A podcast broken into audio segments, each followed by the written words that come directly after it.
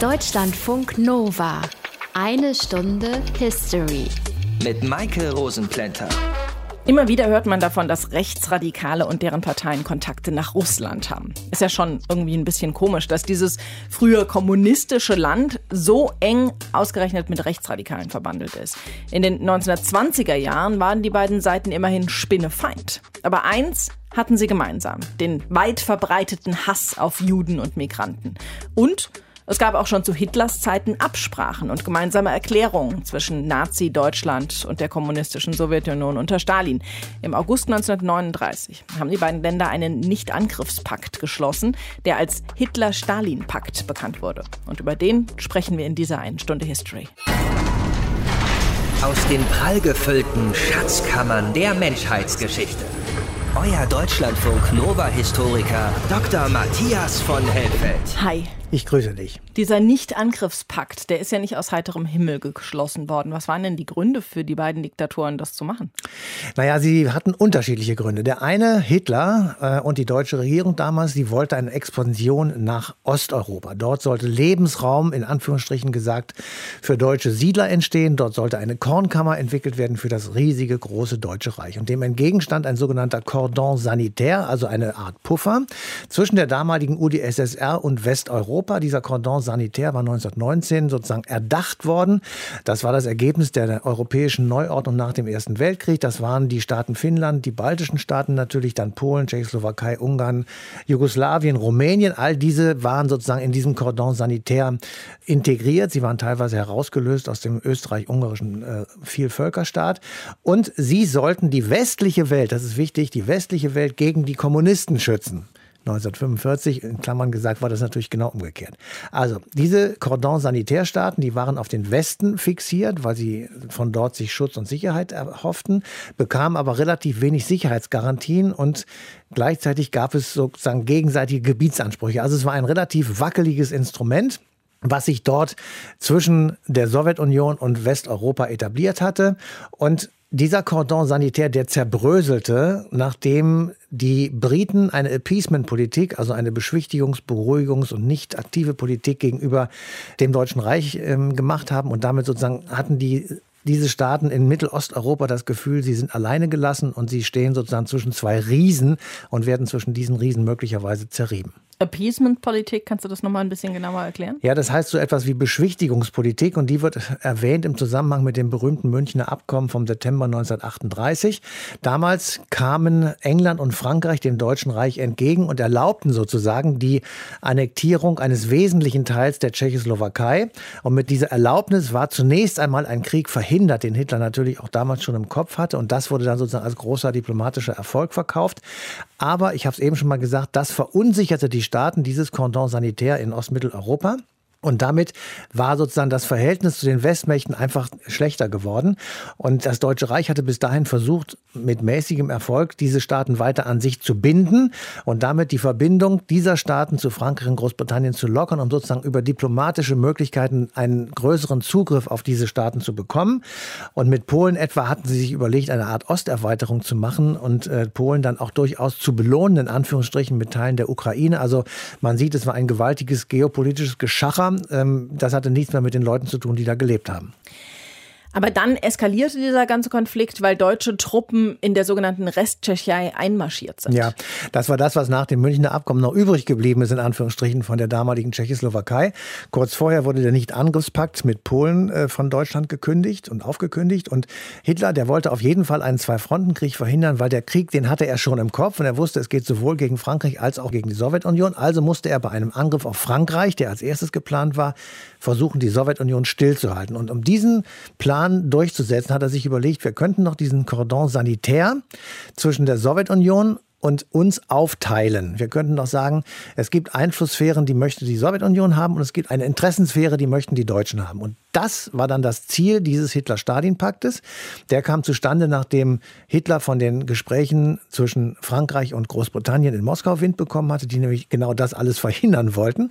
Er hat mitbekommen, dass die Gespräche relativ stockend waren, schickt dann den Außenminister von Ribbentrop nach Moskau, nachdem Stalin ihn eingeladen hat, den Außenminister. Und dort wird dieser Pakt in einer Nacht- und Nebelaktion geschlossen. Die großen Gegensätze verschwinden auf einmal. Man einigt sich A auf einen Nicht-Angriffspakt zwischen der Sowjetunion und dem Deutschen Reich und man einigt sich darauf, gemeinsam in Polen einzumarschieren, es an einer bestimmten Linie zu trennen in eine Ost- und eine Westhälfte. Und man sagt, es gibt Interessensgebiete, die haben die Deutschen und die haben die Russen. Und die sowjetischen Einflussgebiete waren eben oben im baltischen Staaten, in Finnland und dort marschieren dann im Laufe der Zeit auch sowjetische Truppen ein. Und das gleiche gilt eben für die andere Seite, dort marschieren die Deutschen ein.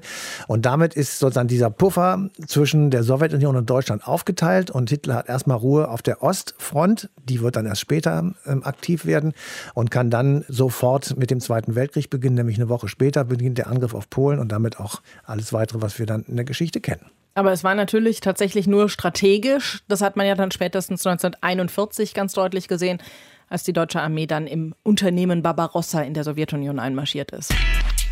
Deutschlandfunk Nova. Eine Stunde History. Der Hitler-Stalin-Pakt ist einer der wichtigsten Schritte von Hitler auf dem Weg zum Zweiten Weltkrieg.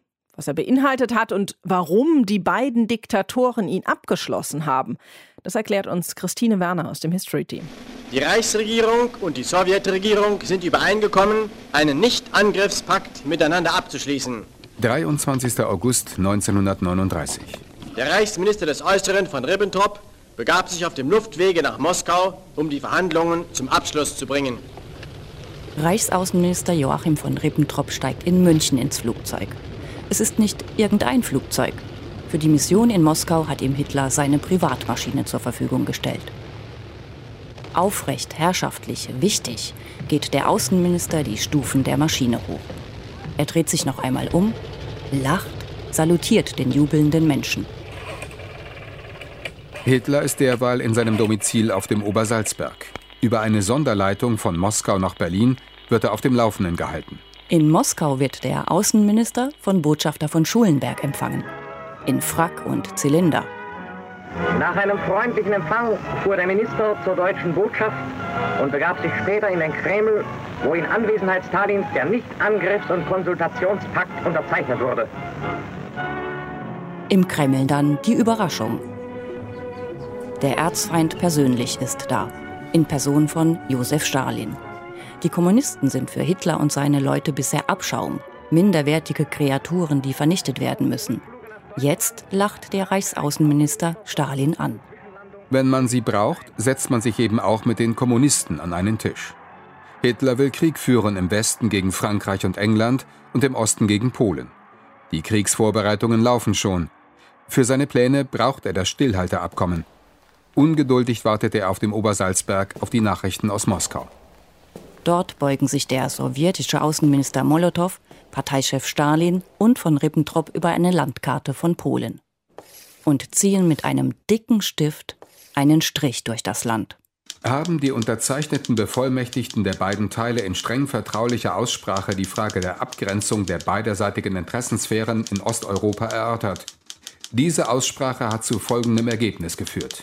In einem geheimen Zusatzprotokoll teilen sie Polen unter sich auf. Erstens, für den Fall einer territorialen Umgestaltung in den zu den baltischen Staaten gehörenden Gebieten bildet die nördliche Grenze Litauens zugleich die Grenze der Interessensphären Deutschlands und der UdSSR.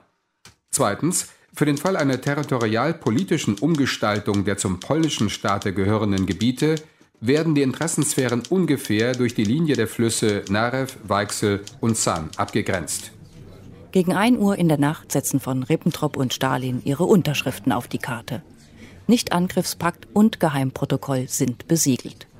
Das Baltikum, Bessarabien und Ostpolen fallen der Sowjetunion zu. Deutschland bekommt die westliche Hälfte Polens. Polens Schicksal ist besiegelt, bevor der erste Panzer rollt. Von Ribbentrop informiert Hitler. Der Führer ist begeistert über den Coup. Auf dem Obersalzberg und in Moskau knallen die Sektkorken. Stalin erhebt sein Glas auf Hitler. Ich weiß, wie sehr das deutsche Volk seinen Führer liebt. Ich möchte deshalb auf seine Gesundheit trinken. Das war die berühmte Szene, als Ribbentrop und Stalin sich gegenseitig äh, zuprosten auf das Wohl, äh, Stalin auf das Wohl äh, von Hitler trank und Ribbentrop auf das Wohl von Stalin und auf den Abschluss des Vertrages machte ein deutscher ähm, Fotograf eine Aufnahme. Hans von Herwarth, damaliger Attaché der deutschen Botschaft in Moskau, erinnert sich worauf Stalin sagte, ach, ich glaube, das sollten wir doch lieber nicht veröffentlichen, das werden unsere Völker nicht verstehen, wenn wir jetzt in diesem ernsten Augenblick ein Glas Sekt in der Hand haben. Es werden noch Fotos für die Öffentlichkeit gemacht. Von Ribbentrop lächelt. Er hat seine Mission erfüllt. Sie haben jetzt freie Hand. Wir haben uns daher entschlossen, einen Pakt abzuschließen. Eine Woche später, am 1. September 1939, überfällt die Wehrmacht Polen. Wie es kam, dass zwei Feinde einen Pakt geschlossen haben. Christine Werner hat es uns erklärt.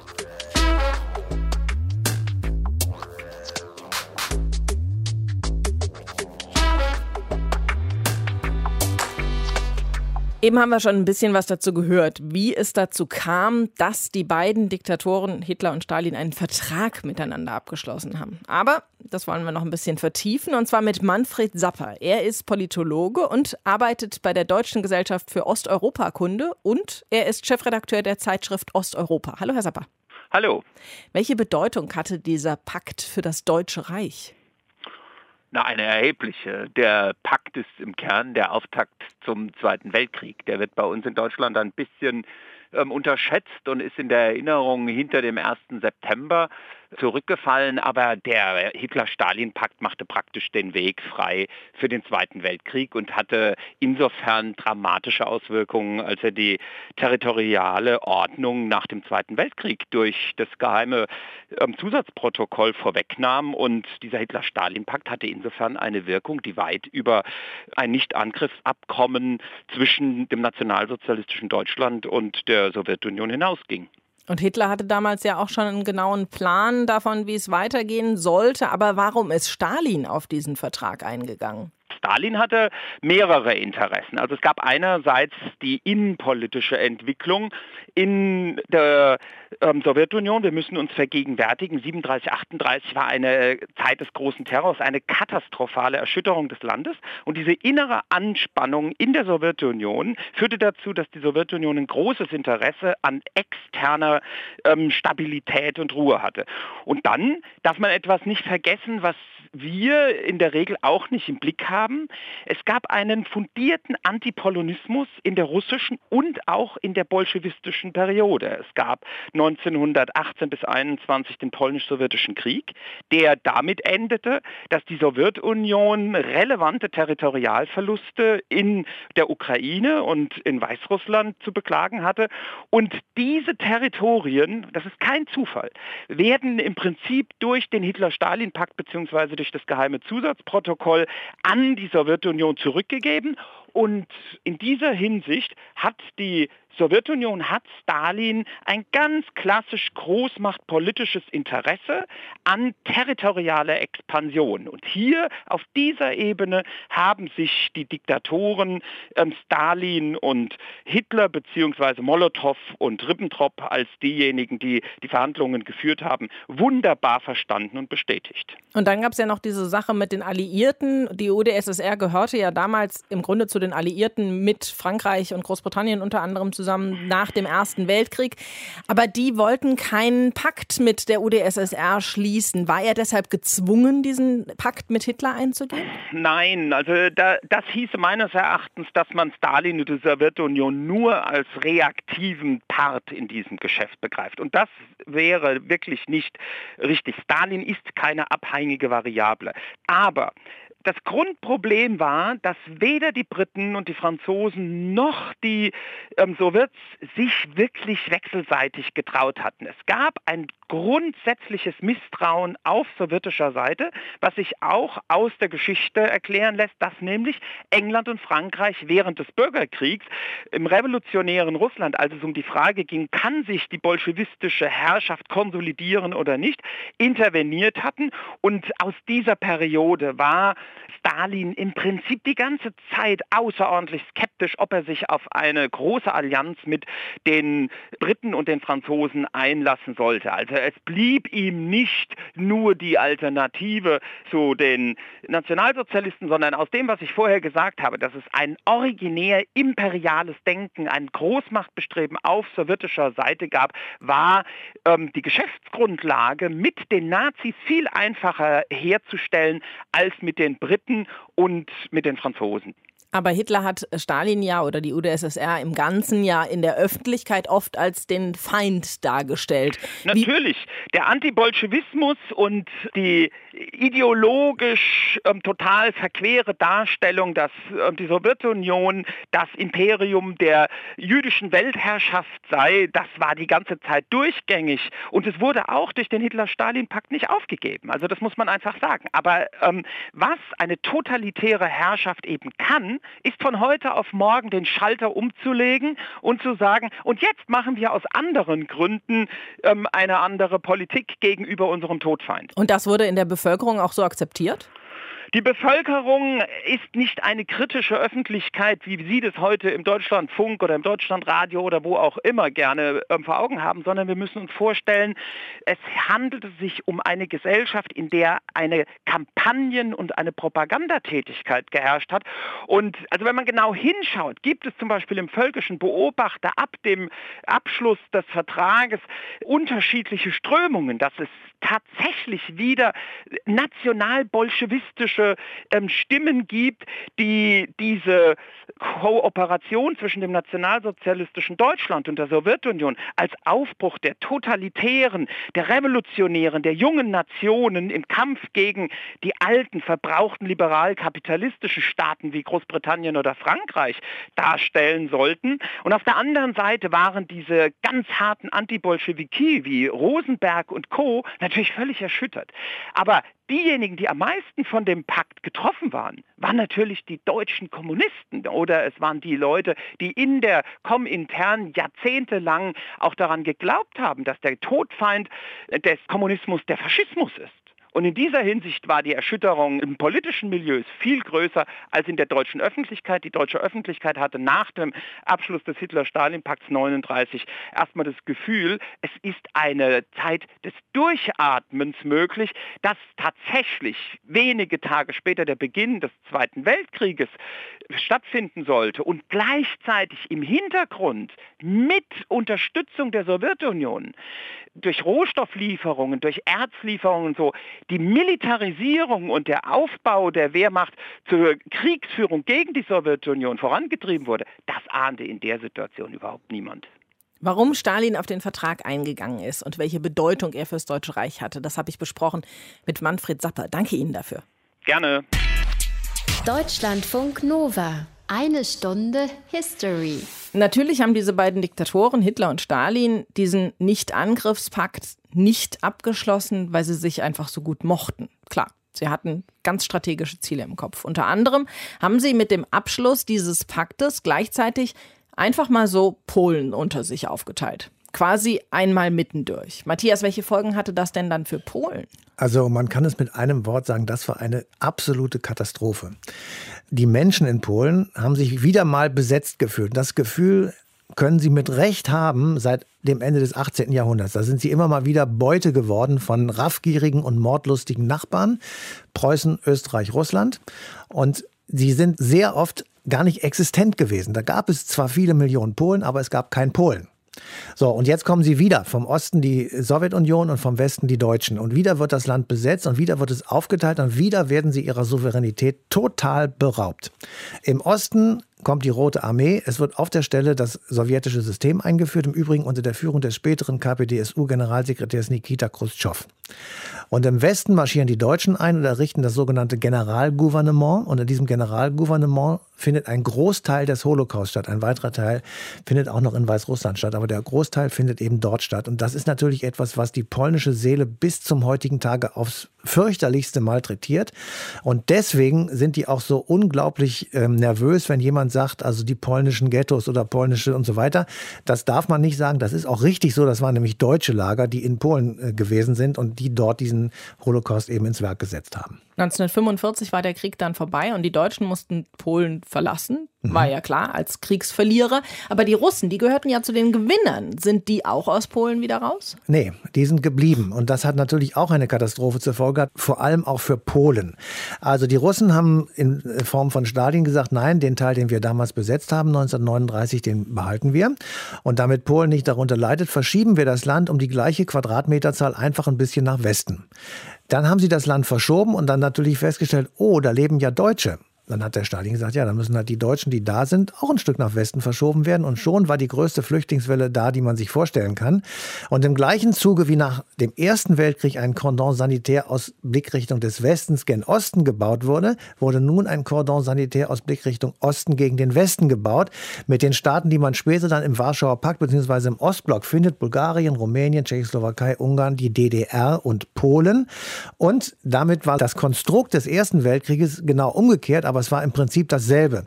Man wollte Schutz haben. Dieses Mal wollte Stalin Schutz vor irgendwelchen aggressiven imperialistischen Kräften aus dem Westen haben. Aber in dem Teil, der dann nach Westen verschoben wurde von Polen, da haben ja Deutsche gewohnt. Was ist denn mit denen dann passiert? Ja, die sind, wie wir eben schon, die sind geflohen. Die mussten, wurden einfach rausgeschmissen im Prinzip. Man hat zwar gesagt, das sollte alles humanitär funktionieren und auch ordentlich durchgeführt werden, war aber Quatsch.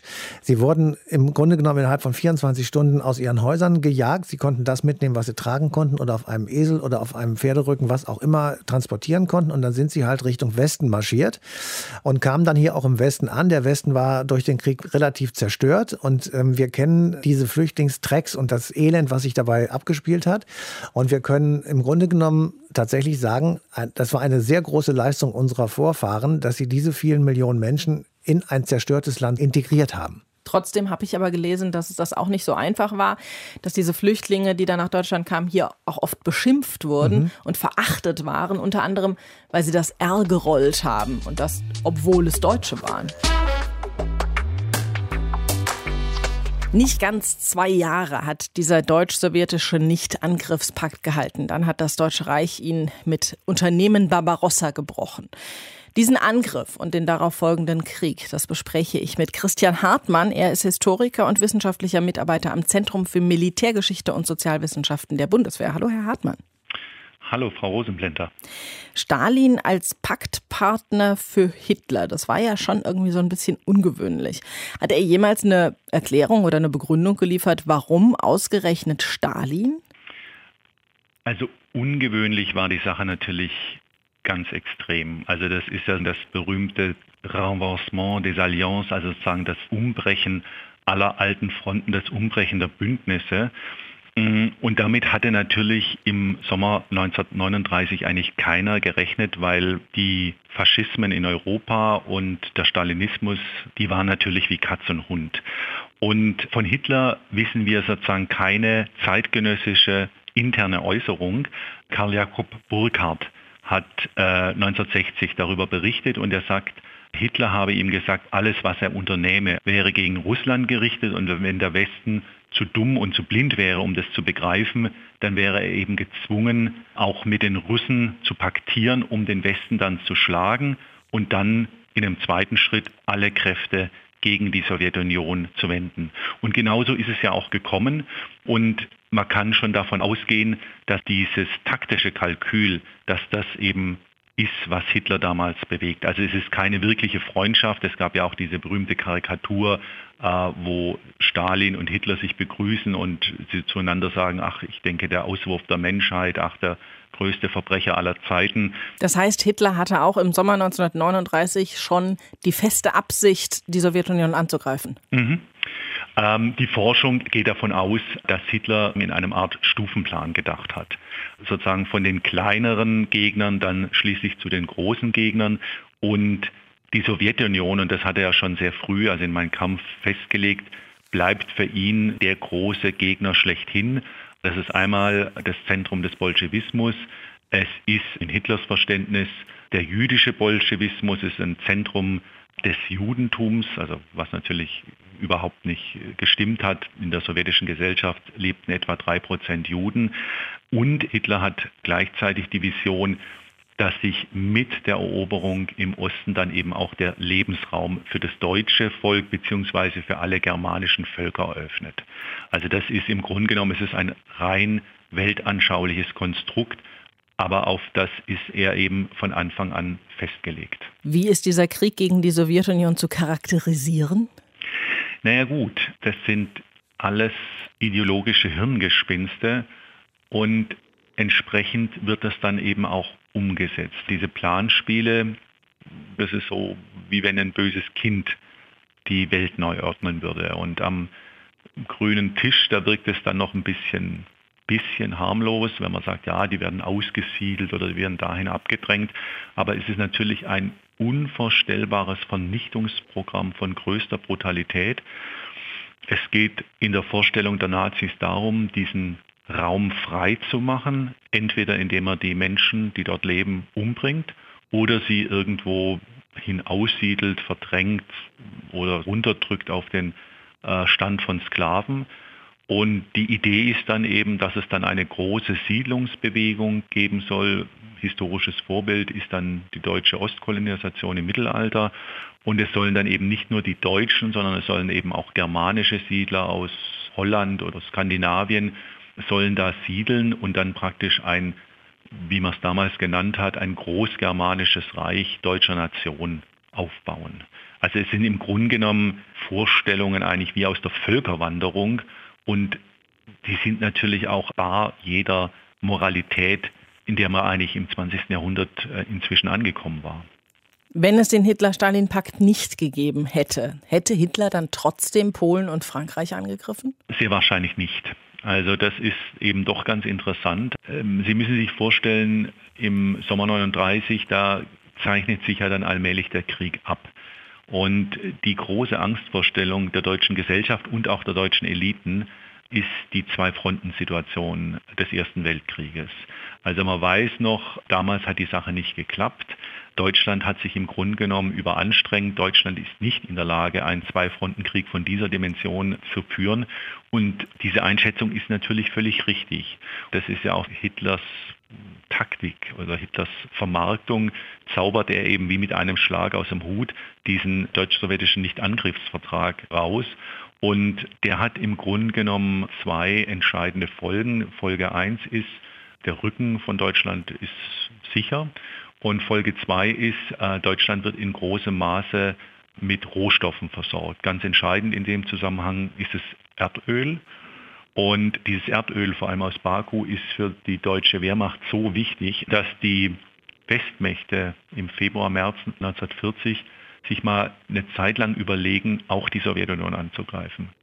Also das ist sozusagen ein sehr früher Schlüsselpunkt des Zweiten Weltkriegs, wo praktisch deutlich wird, dieser Krieg hätte in eine ganz andere Richtung gehen können und da hätte es dann auch keine alliierte Front gegeben.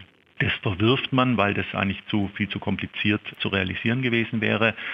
Aber das Irre ist, die deutschen Blitzkriege sind eigentlich nur mit sowjetischem Öl möglich. Und das ist natürlich schon auch das Bittere.